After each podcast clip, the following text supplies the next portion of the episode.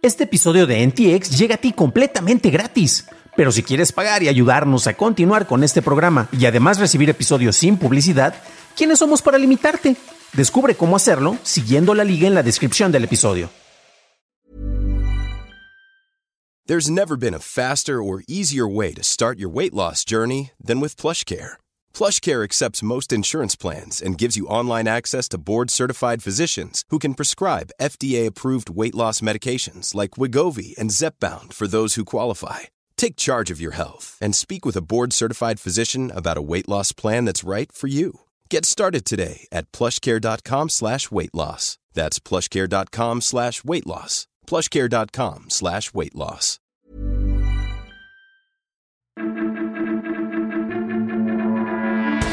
Evita la demencia usando Internet. Actualiza tu iPhone y ChatGPT mata al rincón del vago. Estas son las noticias de Tecnología Express con información más importante para el 9 de septiembre de 2023. Apple lanzó su parche para iOS 16.6.1 con el cual soluciona los problemas causados por dos exploits de día cero con los que se puede instalar la herramienta de espionaje Pegasus en tu celular. El grupo de vigilancia de Internet Citizen Lab explicó en un post en su blog que encontraron esta vulnerabilidad a través de la cual puedes ser infectado sin saberlo y sin hacer nada. Si tienes un iPhone y no has actualizado tu celular, hazlo a menos que quieras que espíen toda tu información. Un reporte de CNN reporta que SpaceX cortó el servicio de Internet satelital de Starlink a los drones submarinos ucranianos el año pasado, justo antes de que se lanzara un ataque en contra de una flota rusa en el Mar Negro. Los funcionarios ucranianos y estadounidenses se apresuraron a restablecer la conexión, según el informe, apelando directamente a Musk, quien al final accedió. ¿Recuerdas cuando la BMW empezó a cobrar extra por activar la calefacción en los asientos de sus vehículos en el 2020? Pues bueno, esta tarifa ha sido eliminada. En comentarios para AutoCard, un representante de la BMW dijo que no ofrecería suscripciones para activar el hardware que ya está presente en sus vehículos y añadió que Ahora nos estamos enfocando en esas funciones bajo demanda, en software y productos relacionados con servicios, como la asistencia al conductor. Esto abarcaría el asistente para estacionarse, el cual se podrá agregar tras comprar el vehículo, así como funciones que implican transmisiones de datos. Un estudio a largo plazo hecho con adultos mayores publicado en el Journal of the American Geriatric Society mostró que las personas que usan el Internet de manera regular reducían casi a la mitad el riesgo de padecer demencia en comparación con personas de la misma edad que no usaban la web. Esta diferencia se mantuvo incluso después de hacer comparaciones con nivel educativo, etnicidad, sexo o signos de deterioro cognitivo al inicio del estudio.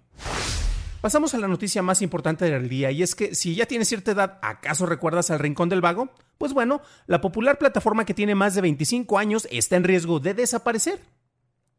La página ha reportado una reducción en las vistas recibidas, lo cual coincide con la popularización de ChatGPT. Una de las razones del cambio de preferencia de los usuarios es que varias instituciones educativas consideran el uso del rincón como un plagio ya que se emplea información sin el consentimiento del autor. Por otro lado, los estudiantes más jóvenes han comentado que con solo una pregunta se puede obtener la información deseada con la herramienta que usa inteligencia artificial, y al alterar los parámetros, pues sus trabajos se podrán diferenciar de los de sus demás compañeros. Esas fueron las noticias y ahora pasamos al análisis, pero antes de hacerlo ya sabes qué hacer. Por favor, déjame una calificación de 5 estrellitas en Spotify o en Apple Podcast o déjame un like en YouTube que no te cuesta nada. Y hablando de YouTube, gracias a nuestros nuevos suscriptores como Israel Correa. Bienvenido a bordo, camarada. Hace tiempo, cuando ChatGPT empezó a tomar revuelo y se volvió la herramienta de moda, de novedad, ya sabes, todo el mundo quería meter inteligencia artificial hasta en la sopa. Y bueno, de hecho, creo que hasta Campbell's podría tener una herramienta de inteligencia artificial en su sopa, carajo. Bueno, pero hubo varias alertas que se estuvieron encendiendo en distintos sectores. Uno de ellos fue precisamente el educativo. Otro, pues no, sé si acuerdan, pero Google también se trajo de regreso a los fundadores, eh, a Sergey Brin, por ejemplo, para que empezaran a ver por qué carajos Microsoft les estaba ganando en las batallas por la inteligencia artificial cuando Microsoft tuvo una asociación con OpenAI, ¿no? Y concretamente en el sector educativo, que es el enfoque de esta discusión, eh, pues hubo varias instituciones que expresaron su preocupación ante la llegada de esta herramienta que facilitaba el trabajo de los estudiantes y que con esto pues eh, no habría una profundización en la búsqueda del conocimiento. Hace más de dos décadas en Salamanca, España, surgió un recurso más rudimentario, pero que sería usado de manera similar. De hecho, ahorita los que nos están acompañando en video, eh, vamos a ver precisamente cómo se ve ahorita eh, el, famoso sitio del Rincón del Vago, porque un poco se parece a lo que era en su momento una especie más bien, más, más bien de foro, y ahora tiene hasta bonitas imágenes, así, con un template hecho con imágenes genéricas y chavos estudiando y, oh, mira, qué padre. Y aquí tenemos los distintos temas que podemos investigar, pero bueno, eso es solo para los de video. Regresamos con nuestros amigos de audio. Este, y bueno, el Rincón del Vago surgió por allá de 1998 y fue fundado por Javier Castellanos y Miguel Ángel Rodero. Después de que quedaron desencantados, ellos estaban estudiando en la Universidad Pontificia eh, de allá de Salamanca y les encargaban algunas tareas con las cuales ellos no estaban muy de acuerdo. Imagínate que te dejaban, no sé, programación en C y tú querías trabajar más bien eh, aprendiendo a manejar programación de páginas web y ellos eran como que no, carajo, esto no lo deberíamos de aprender. Y se fastidiaron sobre todo en el punto en el cual les encargaron una tarea enfocada en religión. A lo cual muchos dirán, ¿por qué tendrían que hacer una tarea de religión si estaban aprendiendo programación? Pues bueno, recordemos que también eh, lo ideal es tener un contexto cultural mucho más amplio. Digo, los que estudiamos comunicaciones, ya saben, la gran carrera con futuro sin futuro. Este, pues por ejemplo, de repente, ¿por qué teníamos clases de ética o por qué teníamos clases de civismo? Y bueno, cuando se empezaron a quitar estas materias en los programas de educación más básica, como de primaria y secundaria, empezamos a ver las consecuencias de por qué si era necesario tener al menos algunos toques con estos temas, estas materias, eh, para evitar algunos conflictos y una mayor diversidad de conocimiento. Y digo, no estoy tan de acuerdo tal vez en que se enseñe religión en una universidad pontificia. Bueno, universidad pontificia puede enseñarte religión. De hecho, ahí viene en el título, por si tenían la duda. Eh, no sé por qué me cambió la voz, eh, pero bueno, lo interesante del caso es que, bueno, estoy aprendiendo programación, ¿por qué me están metiendo esta materia? Total, estos cuates se, cansaron, deciden hacer un, un portal y empiezan a compartir tareas porque ellos sabían que tenían otros compañeros que a final de cuentas podrían tener ya los temas y pues pásamelo y así me ayudas yo para tener esta información y la compartimos con el resto del mundo. De la misma manera que tal vez de temas que yo conozca puedo compartir información para que otros tengan acceso y ellos en particular si querían aprender de temas de programación más avanzados, no necesariamente con lenguajes o códigos que les estaban enseñando, podían acceder a esa información. Básicamente tenemos un eh, hermoso manejo en el cual todo mundo compartía el conocimiento de una manera tal vez no tan ortodoxa, pero así es como empezó el Rincón del Vago, ¿no? La plataforma eh, ha despertado mucho interés en distintos lugares e incluso fue adquirida después por el grupo de telecomunicaciones de Orange. Eh, quienes no, están, no ubiquen eso, bueno, principalmente en, países como en Francia, en Inglaterra, en Europa principalmente, pues Orange se dedica, entre otras cosas, te ofrecen servicios de telefonía. Piensa que es como si Telmex, eh, Telmex o Telcel o Carlos Slim aquí en México hubiera comprado básicamente el portal. Y menciono Slim porque no es casualidad, porque cerca del 76% de los visitantes a El Rincón del Vago para hacer sus tareas, perdón, para consultar información que era relevante para sus tareas, guiño, guiño, eh, a final de cuentas eh, venían de México en primer lugar eh, y después de Colombia. Entonces, amigos colombianos, amigos mexicanos, al parecer eran los más, los que más consultaban este, este sitio no para sus tareas. Y actualmente creo que es un inversionista mexicano el que le metió un varo. Mm, ¿Habrá sido Carlos Slim? No lo creo, pero bueno. como mencionaba en la sección de noticias, algunas instituciones educativas han estado considerando que el uso de la información obtenida en el Rincón del Vago es considerado como plagio.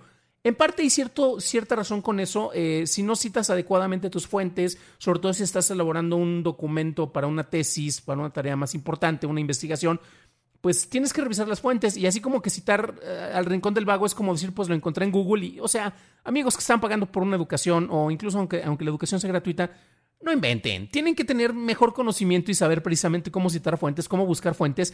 Estas fuentes, como el Rincón del Vago, pueden ser útiles como para que te den una guía de dónde encontrar más información relacionada con tu tema. Pero si te, limitas a citarlos a ellos, a citar la Wikipedia, a citar, a citar ChatGPT actualmente, pues honestamente no estás aprendiendo nada. Tampoco no, no, no nos hagamos este, del rogar, ¿no?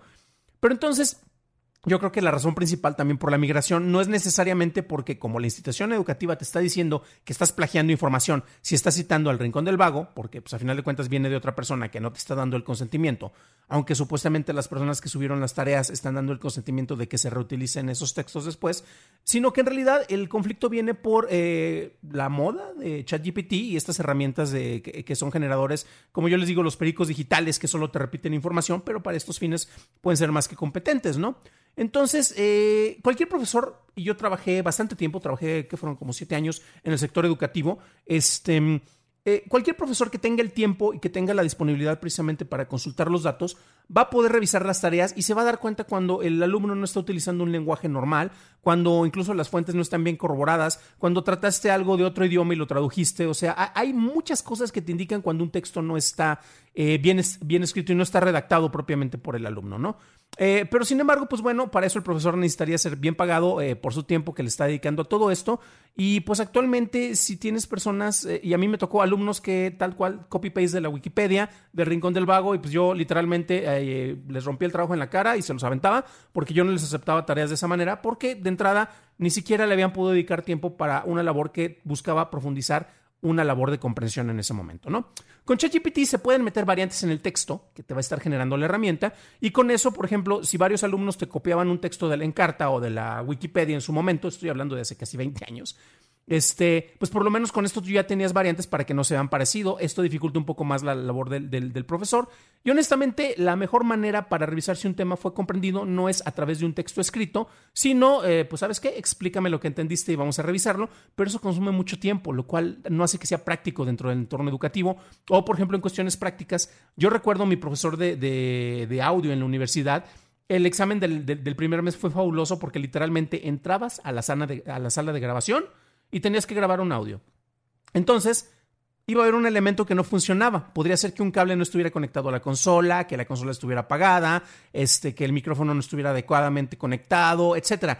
Pero el punto es que ese era tu examen. Solo tenías que hacer una grabación. Se supone que si habías ido a las distintas clases y si habías tenido las horas de práctica, podrías detectar todos estos detalles. Eso es una cuestión práctica. Entonces, pues bueno, son detalles que, te ayudan para saber que hay una comprensión precisamente de lo que se está haciendo, pero nuevamente para eso se necesita tiempo por parte del educador, ¿no? Eh, ojo porque también para la elaboración de un texto en una investigación, la persona que escribe puede mostrar si tuvo una comprensión sobre el tema elaborado. Y es que honestamente la practicidad del texto viene porque si es documento lo puedes mandar por correo, si es en hojas te las puedes llevar. Yo sí era muy abogado de prefiero el texto en escrito y si es a mano todavía mejor, aunque cueste trabajo leerlo, porque con eso tú estás elaborando otros procesos mentales que te ayudan precisamente a tener una, eh, un procesamiento de información. Aunque estés repitiendo, aunque tú estés transcribiendo algo que estás viendo en un libro y lo estás pasando a papel, pasa por tu mente y es procesado de otra manera, por lo cual por lo menos tienes un filtro que no es únicamente un copy-paste de algo que tal vez ni leíste y medio, medio le cambiaste el formato, ¿no? Entonces, eh, sí tiene un propósito precisamente la, la, elaboración de los textos y a final de cuentas, por eso es por lo que era una de las formas preferidas para la elaboración de tareas, pero eso no garantiza que hubiera educación y eso no garantiza que hubiera un aprendizaje. Y honestamente, conforme vamos avanzando con distintas herramientas que tenemos, pues se tienen que buscar precisamente nuevas herramientas para hacer unas evaluaciones más adecuadas y elaborar otros sectores precisamente del cerebro, eh, elaborar, no, este, ayudarlos a que, a que procesen información de distintas maneras, ¿no? Desde luego, eh, si tú, si un profesor en las clases te pedía que expusieras un tema, no faltará el alumno mala leche que dice, ay, quiere que expongamos temas porque él no preparó la clase, cuando en realidad quiere ver si tú entendiste el tema sobre el cual te dejó la tarea, ¿no? Pero bueno. Con el advenimiento de estas distintas herramientas de consulta, la manera en que evaluamos el aprendizaje, como lo mencionaba, debe de cambiar. De hecho, la misma UNESCO dice que la inteligencia artificial es una herramienta de enorme potencial con riesgos y desafíos, una dualidad que comparte la comunidad educativa.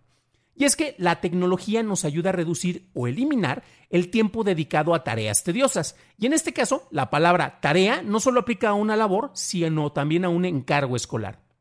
Si bien tenemos distintos institutos, como pasó con los distritos escolares de Nueva York o de Los Ángeles, en donde literalmente te bloqueaban el acceso del Wi-Fi eh, eh, dentro de las escuelas para que no pudieras acceder a ChatGPT, ya ha, habido otras instituciones en las cuales te daban acceso controlado si era justificado para la tarea, y los profesores más aventurados, me gustaría creer que yo sería de esos si, siguiera dando clases, pues era de, a ver, saquen su ChatGPT, vamos a buscar esta información y vamos a cotejar la información porque seguramente nos está mintiendo esta chunche, ¿no?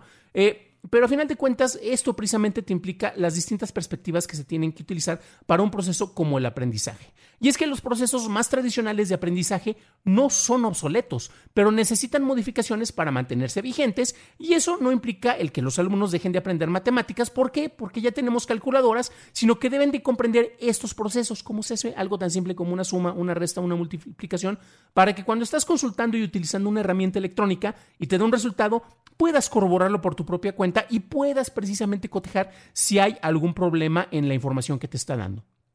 Curiosamente, En el terreno de las inteligencias artificiales, la realidad es que se desconoce en general cómo operan la mayoría de estas supuestas inteligencias y solo se evalúan los resultados, los que causa que eh, veamos las famosas alucinaciones en el cual si el único propósito de ChatGPT, por ejemplo, es generarte una respuesta y citando fuentes, si no encuentra las fuentes, se las va a inventar. Y si tú no sabes precisamente cómo buscar unas fuentes, te lo vas a, creer completamente.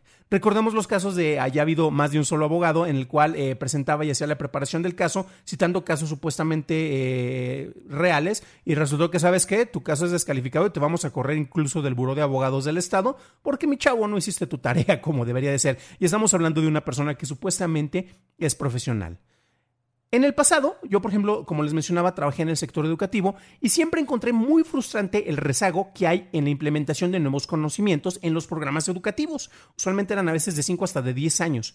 Pero los programas están ahí para, para servir como apoyo al aprendizaje y no para ser la guía absoluta de conocimientos que se debe de seguir al pie de la letra.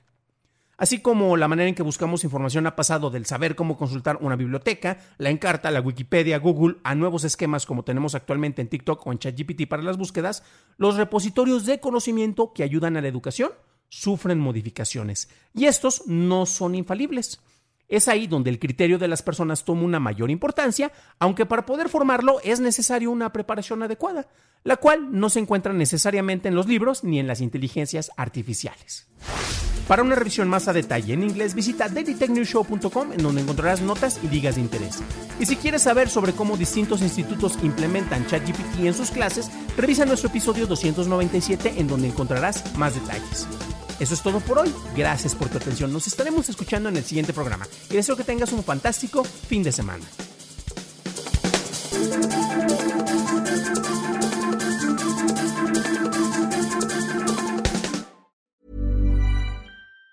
Even on a budget, quality is non-negotiable. That's why Quince is the place to score high-end essentials at 50 to 80% less than similar brands. Get your hands on buttery soft cashmere sweaters from just 60 bucks, Italian leather jackets, and so much more. And the best part about Quince, they exclusively partner with factories committed to safe, ethical, and responsible manufacturing. Elevate your style without the elevated price tag with Quince. Go to quince.com slash upgrade for free shipping and 365-day returns.